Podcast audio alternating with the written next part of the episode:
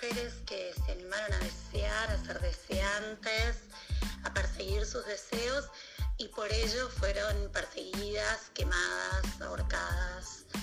Em, creo que la historia cuenta poco sobre, sobre estas cuestiones, pero, eh, pero creo esto, que, el temor de, una mujer que desea, expresa lo que siente, em, para una construcción de una sociedad patriarcal tan fuerte como, como la nuestra, eh, da temor. Em, entonces, calculo que por eso fueron, fueron perseguidas. ¿Por qué el deseo de las mujeres fue denegado tanto tiempo? Me voy a basar un poquito en algunas cuestiones ligadas a, la modernidad, ¿sí? A la modernidad que ha necesitado, a la modernidad patriarcal, capitalista y colonialista, que, es la, que nos ha tocado vivir, eh, o sea, post-revolución francesa, revolución industrial, eh, arrasamiento de los recursos, territorios y vidas en nuestro continente, Aviala, eh, ha implicado la construcción de un modelo de familia eh, y de un modelo de producción y reproducción donde si somos binarias, las mujeres hemos sido educadas, subjetivadas, para ser las reproductoras en el ámbito privado por excelencia y las cuidadoras de pocos hijos eh, que van a ser los que van a, reproducir el orden capitalista. A las que acaban de escuchar como bienvenida de, de nuestro podcast Illumina, que empieza a tomar forma, ya que la otra semana fue una pequeña presentación, una pequeña expresión de deseo de, un espacio que se va a ir tejiendo y que va a ir ganando su propia identidad, su propio matiz, con colegas, con personas que quiero mucho, con personas que admiro, a las que resumidamente escucharon al comenzar el podcast es eh, por orden a Mariel Rociano, una maravillosa militante de derechos eh, de las mujeres y de toda, toda persona, porque la he visto también accionando en diferentes espacios que trascienden los géneros y, y las sororidades, así que es también una actriz y es también una gestora de obras que hablan sobre la trata de personas, la trata de mujeres, y la verdad que bueno, ahí nos estaba diciendo un poco resumidamente. Después voy a subir otro podcast. Como me cuesta decir la palabra podcast, quiero, quiero, la voy a asumir públicamente en este, en este nuestro segundo podcast. Eh, voy a hacer uno especialmente para que puedan escucharla a María Rociana todo lo que, lo que nos estaba diciendo. Y la segunda invitada fue Clara Clara Tardo, que es una psicóloga de género, eh, que es, parte de la diplomatura de género y, nada, es una militante también por los derechos de las mujeres. Este podcast va a estar hablando de muchísimas cosas, sobre todo de lo que tiene que ver con el, deseo sexual como forma de, de decir nuestra identidad en el mundo material. Para las simbolistas, para las ocultistas, para las chamanas, brujas, alquimistas, como quieran ser llamadas, la sexualidad es hace mucho tiempo un territorio de conquista, de conquista, de conquista energética y de conquista claramente física. Todavía hoy, en el año 2020, estamos eh, cuestionando muchas acciones que tienen que ver con, con el derecho a decidir, con el derecho a desear y con el derecho a construir la vida que nosotras queramos y deseemos. A raíz de eso y de cierto disparador desde la semana pasada, tuve la oportunidad de repasar algunas cosas que había estado, había estado leyendo de más chica.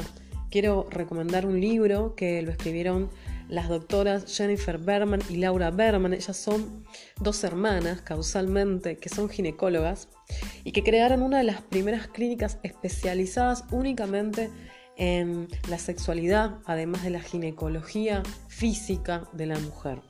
Escribieron un libro que me parece súper interesante, que fue escrito hace varios años, creo que fue al principio del 2000, que se llama Solo para Mujeres, que es la traducción obviamente en español. Yo tengo la edición de eh, la editorial Planeta. ¿sí? Una guía revolucionaria de la sexualidad femenina. Y mm, fue uno de los primeros libros que yo leí de piba antes de, también asumirme con una filosofía feminista. Y, la verdad que me voló la cabeza, porque hasta ese momento yo no sabía, o por lo menos cuando una es más chica y todavía el mundo no había estado tan globalizado con las redes sociales, nuestra información se reducía un poco a lo que creíamos saber o lo que teníamos dentro de nuestro círculo. Y yo tuve una particularidad de tener mucha suerte en mi círculo de amigues de ese momento mientras yo crecía. Tuve la particularidad de tener no solamente amigos hombres muy copados, sino también los novios de mis amigas, que eran hombres, eran muy copados. Eh, creo que eran las semillas de muchas de las construcciones o deconstrucciones que estamos hablando hoy como, como sociedad de las que nos gustan y las que nos disgustan, de las que entendemos y las que todavía, por una cuestión generacional, hay personas que dicen la verdad que yo no entiendo, no entiendo la E, no entiendo qué tiene que ver, bueno. Todo eso va a quedar un poquito al costado en este podcast, no porque no sea importante, sino porque mm, a veces cuando algo es tan extenso, lo que está bueno para entendernos todos es ir a lo simple, a la semilla, a lo pequeño. Porque para mí en lo pequeño es donde se construye todo lo que después va a ser infinito. Eh, es una frase que de hecho en una cápsula que quiero contarles que Illumina va a tener una cápsula de, ropa con alguna de las frases que he escrito en tantos años. Eh, algo también impulsado, además de este podcast, que también fue impulsado por una amiga. Esa cápsula es impulsada por varias amigas que le gustan mucho las frases que he inventado en el transcurso de, de, de Illumina Tarot y de mi vida. Eh, y una es esa, em, darse cuenta que cuando una está frente a algo que es demasiado extenso y demasiado abarcativo, porque toda la sexualidad no se puede definir por la mirada personalista, porque siempre va a quedar afuera otra mirada. Y recién ahora estamos encontrando idiomas o formas de, de escribir que unifiquen y que no sectaricen. Eh, en pos de eso también entiendo que hay mucha gente que todavía cree que el feminismo es un partido político y no una filosofía que claramente habla de la política, pero de la política de la liberación y de la exploración, y que hay tantos feminismos como mujeres hay en el mundo y como géneros, ¿sí? Así que la verdad es que mm, haciendo esta pequeña aclaración, hoy queremos hablar de mm, del orgasmo y va a ser del orgasmo del orgasmo que viene del clítoris, ¿sí?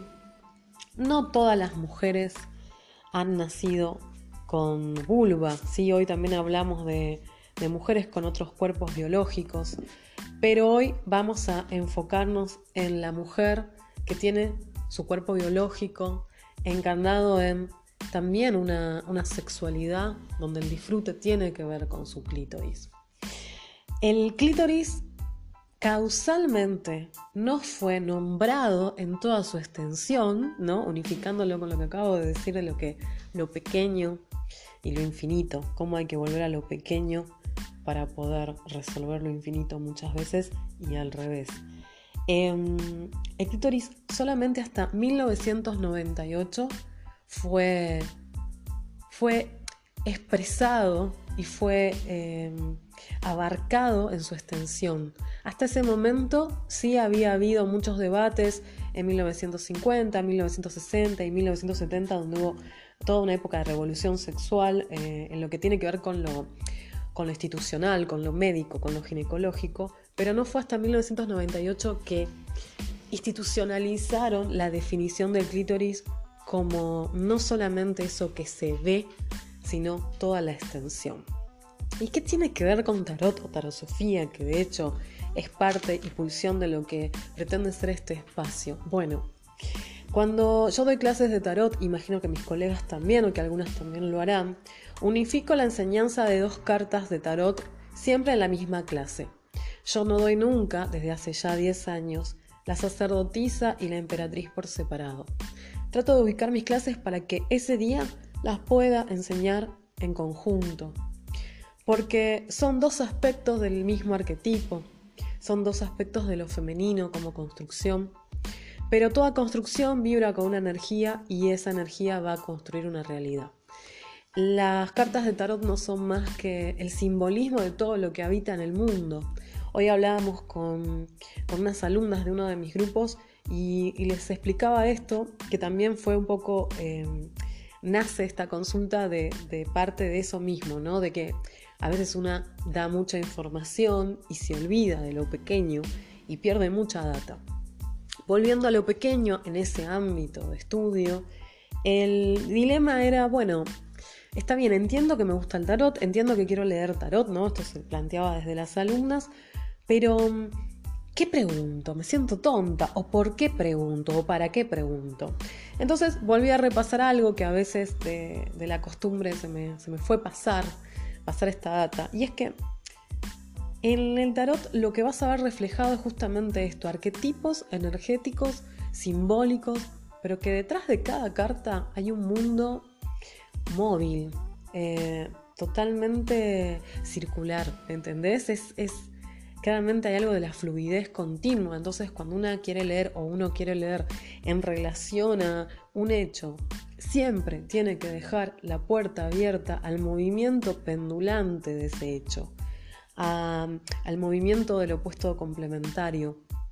Entonces, eh, pensando un poco en este opuesto complementario que hace mucho que está siendo arrasado, porque vivimos en muchos siglos de un patriarcado, más allá que las mujeres podemos charlar de que tenemos una importancia y entendemos que tenemos una valoración. La realidad es que esta valoración personal de mujeres que podemos escuchar en, artefactos electrónicos, de hecho, una información o comprarnos un libro o acceder a charlas o acceder a cierta comunidad que es bastante relajada para hablar de sexualidad, los trasfondos son otros. Entonces, eh, cuando yo enseño las dos cartas que la sacerdotisa, arcano 2, la emperatriz, arcano 3, los dos arquetipos de lo femenino, me gusta también hablar de cómo tiene mucho que ver y cómo está muy influenciado el aspecto de conocerse desde lo físico. Porque yo lo puedo entender un montón desde lo intelectual. Puedo comprarme cinco libros y recomendarles solo para mujeres de estas hermanas, contarles que realmente la investigación que ellas hacen, de hecho tuvieron un programa en Estados Unidos muy conocido, donde contestaban preguntas de las mujeres, nada, son muy comprometidas con la causa de que el cuerpo de la mujer sea descubierto en su totalidad. Y, tienen formas de comunicarlo desde un lugar muy no la, palabra no es común, sino eh, cercano. ¿sí? No, no son rimbombantes para decir lo que tienen que decir. Entonces, hablando un poco de por qué está representado el tarot en este tema, el tarot representa todo lo que existe en el universo y todo lo que existe en nuestro universo. El tarot representa todas las manifestaciones físicas, pero que también nacen de una energía.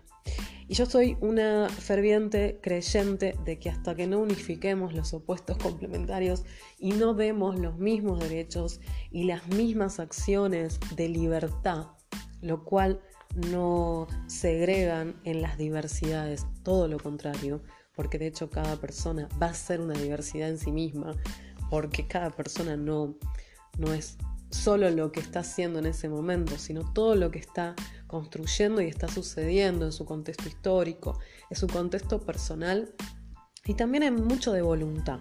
Pero bueno, estos que son un montón de, puntos que se, que se mezclan y, y charlan y se comunican, el tarot los aborda. En una lectura, una buena tarotista o un buen tarotista tiene que aprender a amparar estos puntos. Por eso, tanto para las colegas que se quieran formar como para nosotras mismas, saber las dinámicas de sexualidad que hay en el mundo globalmente es muy importante. Les quiero eh, recomendar también un documental, eso también lo dije, lo tengo anotado porque hoy lo repasé. Eh, en Netflix hay un pequeño, mm, un pequeño documental de 18 minutos que se llama El orgasmo femenino. ¿sí? Yo creo que si ponen el orgasmo eh, femenino les va a aparecer. Y mm, creo que como el título general, porque son varios, una serie de varios documentales que no todos hablan de sexualidad, es Las pequeñas cosas o las simples cosas, tiene algo que ver. Después lo subo cuando suba el... porque ahora lo estoy buscando y no lo estoy encontrando. Pero lo que hablan en ese documental es que el orgasmo femenino tiene una diversidad de circuitos impresionante.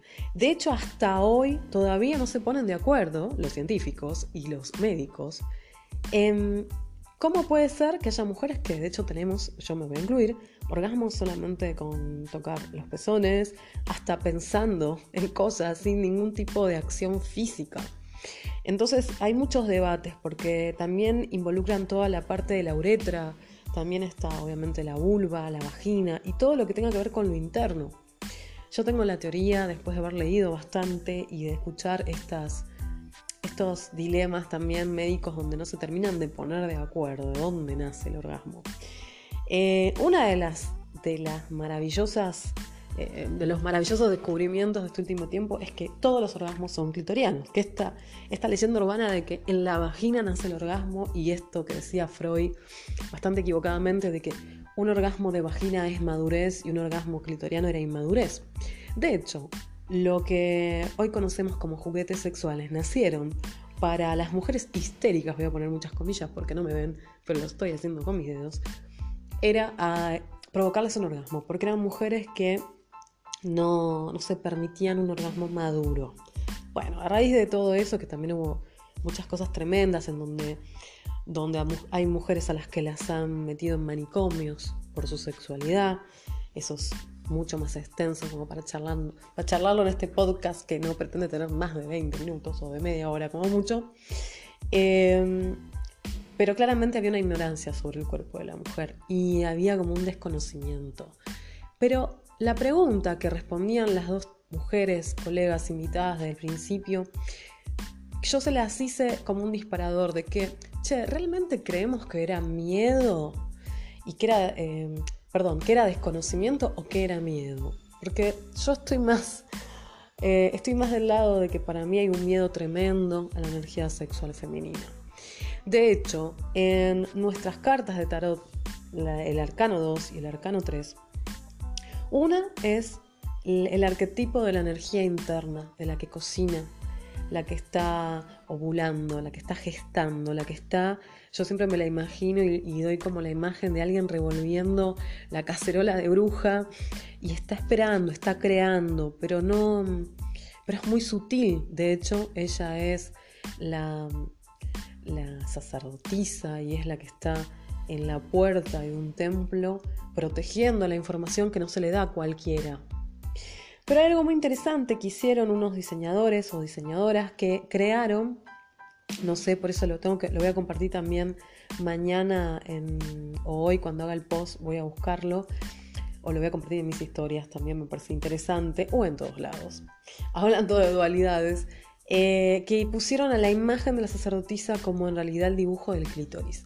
Y uno podría pensar, che, pero ¿cómo hicieron para 1500, 1400 eh, tomar una imagen y saber cómo era el clítoris? Si recién en 1998 los médicos supieron cómo era la verdadera forma de un clítoris, que de hecho parece una especie de pájaro. Es muy interesante. Yo creo que mm, tenemos un montón de ejemplos en donde muchas de las de los dibujos y representaciones simbólicas que parecen antiguas terminan siendo muy conectadas con imágenes que han sido descubiertas en la modernidad. Entonces repito lo del principio y cómo se unifica el tarot con la sexualidad. Todo lo que creemos que estamos conociendo como una modernidad ya estuvo, ya está y ya fue conocido. Lo que vinimos a hacer, por lo menos nuestras generaciones, la función que tenemos las personas que venimos trabajando desde este tarot más filosófico y más terapéutico, es ayudar o ayudarnos en comunidad a recordar que recordar significa volver a pasar por el corazón.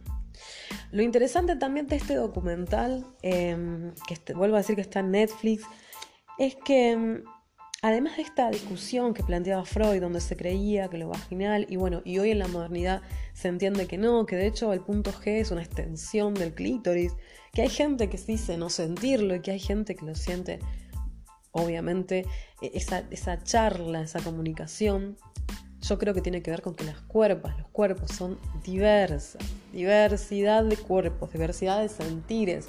No todos los cuerpos son iguales. Pero sí me llama la atención de que mm, desde la mirada falocentrista el orgasmo fue observado solo desde los patrones masculinos. Por eso se tardó tanto en recordar que quizás el clítoris no era solo lo que se veía, que había toda una extensión interna y que mm, a mí me parece súper espiritual. Me parece súper espiritual que tengamos un cuerpo que además de, que si lo deseamos pueda gestar a la humanidad, esté hecho para el placer. Eh, en este documental también hablaban de que el orgasmo en el cerebro genera lo mismo que te puede dar una embolia, o sea, genera un estallido energético en tu cerebro y un... Una, nada, es un bombeo de placer al cuerpo.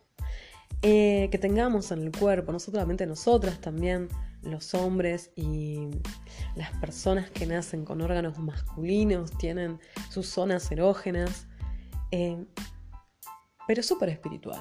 Es súper espiritual que tengamos un cuerpo, que de hecho nosotras cuando tenemos orgasmos tenemos diversidad de sensaciones que son muy parecidas a una experiencia espiritual. Eh, muchas veces se ha caído en el sentido de diferenciar, como que lo espiritual es solamente algo unido a lo virginal. Y el tarot, o por lo menos las, las personas que estudiamos tarot y, muchos de los pensadores y pensadoras de, de la filosofía del tarot y de la investigación del tarot, hablan de que sus cartas, sobre todo el arcano 3, sobre todo el arcano 2, y si queremos incluir también a la fuerza, que en ciertos mazos es el 11 y en otros es el 8, por eso no digo el número, pero digamos el nombre del arcano, que es la fuerza. Nos van a hablar de, que la experiencia espiritual también pasa por el cuerpo, que el conocer nuestro cuerpo, nuestra, nuestra función física, nuestro placer, nuestra, nuestro sentir personal, interno, también es un proceso espiritual. Es un proceso de conocimiento porque toda energía física nace de una energía previa y persistente. Claramente en un contexto donde hay muchísimo abuso sexual, eh, todos los días nos enteramos de alguna noticia horrenda, la sexualidad también está intervenida por mucha toxicidad y por mucha idea, entonces no es difícil que haya lugares donde la sexualidad sea pecaminosa por cuestiones religiosas, que sea perseguida por cuestiones sociales o que sea justamente em, un sinónimo de tortura. De hecho, en el documental también hablan que hay 200 mil millones de mujeres que van a vivir algo parecido a la ablación clitoriana. La ablación del clítoris es que te extraigan el clítoris o te lo corten por cuestiones políticas, religiosas, políticas religiosas, de, hecho, ¿no? Eh, y esto es una práctica que se hace hace siglos. O sea, literalmente hay gente que cree que para controlar a las mujeres, esto en el siglo XXI, hay que sacarles el clítoris.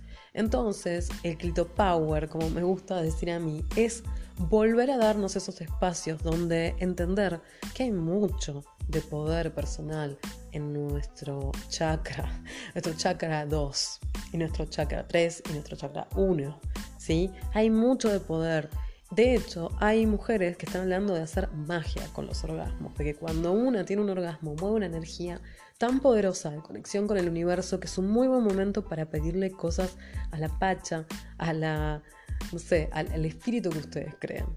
Entonces, no es una causalidad que en un mundo patriarcal, donde de hecho históricamente emergieron religiones patriarcales, patriarcales que arrasaron con un montón de conocimiento de lo femenino sagrado y de la mujer en un lugar de igualdad, eh, se hayan olvidado de que del movimiento energético se hayan olvidado, vuelvo a poner muchas comillas. Creo que fue algo súper dirigido y que fue algo totalmente pensado.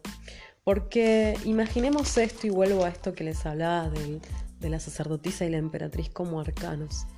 Cuando una energía de una persona, yo la estoy leyendo, que la sacerdotisa aparece complicada, a mí no me gusta decir dada vuelta o negativa, sino complicada, anudada energéticamente, me acuerdo de la emperatriz. Entonces digo, trabajemos con la enseñanza que, que plantea la carta de la emperatriz, que es su opuesta, porque la emperatriz es toda la mujer solar, toda mujer que está manifestando en lo externo esa sensualidad, con, ese, con esa pacha eh, floreciente y, y gestadora, y, mm, está en un, lugar de, de, mucho poder. Pero ya es externo, no interno, como me planteaba la sacerdotisa. Entonces, cuando yo veo una sacerdotisa demasiado agobiada, llamo energéticamente, internamente a la emperatriz. Y a esa persona a la que le estoy leyendo le hago recordar también los procesos energéticos que nos enseña esa carta. Cuando veo una emperatriz muy anudada, le recuerdo a mi consultante que, que, repase las enseñanzas energéticas de una sacerdotisa. La sacerdotisa está súper relacionada con la sexualidad, con el conocimiento y el manejo de una sexualidad que empodera, no que nos genera una codependencia, no que nos genera un, bueno, mi cuerpo no importa, importa el placer sexual que vos quieras tener sobre mí. Porque mucho tiempo, y de hecho eso tampoco le hace bien a las personas que se quieran relacionar con una mujer, no hace bien que, que finjamos orgasmos. Tampoco hace bien que nosotras no nos demos ese lugar porque nadie puede saber cómo tocarnos si nosotras no nos dimos ese lugar primero. Eh, buscar compañeros que sepan o que tengan la conciencia que el orgasmo femenino de un cuerpo femenino con, con clítoris y con sus conexiones en su, en su vagina no tiene que ver o no está relacionado con la forma de orgasmo masculino. Es mucho más complejo. Tenemos circuitos mucho más complejos que es muy divertido explorar. Em, hay muchas mujeres que se sienten frustradas por no llegar a un orgasmo. Eh, hay estudios que dicen que en Francia solamente el 20%. Hay otro estudio en Estados Unidos que habla del 50%. En Argentina los porcentajes no son menores. Y en Latinoamérica muchas mujeres no están sabiendo ni siquiera. Yo creo que sí saben, pero no se permiten la búsqueda de un placer a través de sus cuerpos. Cuerpos que han sido arrasados por, por contextos culturales y por contextos patriarcales. El patriarcado no es una palabra que haya inventado el feminismo, es una palabra histórica. Habla justamente de la emersión de las religiones que ponían a lo masculino como si fuera nuestro guía omnipotente e innegable. Eh, es hora de comunicarnos, con lo femenino, con lo masculino, con la diversidad infinita que de ese punto podemos conocer, porque hay millones de formas de atravesar lo masculino, lo femenino y lo personal. Em, todo lo que no tenga en cuenta eso es bastante raro. Una de las causalidades de, las causalidades que plantean que estemos charlando de esto es que em, Justamente también hablamos esta semana en otro ámbito que no es el de Illumina, sino más político y, de género, esta idea de la fuerza, ¿no? La mujer fuerte, que de hecho Freud decía que era una mujer que no buscaba más el, símbolo del falo afuera porque ya lo tenía ella. Con lo cual tampoco estoy de acuerdo, yo soy más junguiana, claramente. Em, pero hay algo de eso que es interesante porque se cree que lo que es fuerte sí o sí tiene que ser masculino y que además que lo que es fuerte no tiene vulnerabilidad. Y lo que habla la trosofía y la práctica del tarot consciente y terapéutico es justamente que quien conoce su fuerza no es porque niega su vulnerabilidad, Quien conoce su fuerza es porque asume la exploración de todas sus partes. Y las partes vulnerables las abraza y no tiene problema de reconocerlas y hacer el trabajo necesario para fortalecerlas o para darle su pausa o para darle su aire. Eh, creo que están cambiando los, los conceptos de todo lo que nosotras y nosotros y nosotres habitamos en este momento. Y el tarot no es para nada, no está para nada exento de esas categorías. De hecho, hay muchas colegas y muchos colegas que están haciendo tarot que representan otros tipos de género, otras identidades, lo cual es muy interesante, porque aquello que no se nombra pareciera que no existe, pero lo que se empieza a nombrar empieza a ser reconocido y es claramente mucho más interesante, un mundo que observa todas las partes.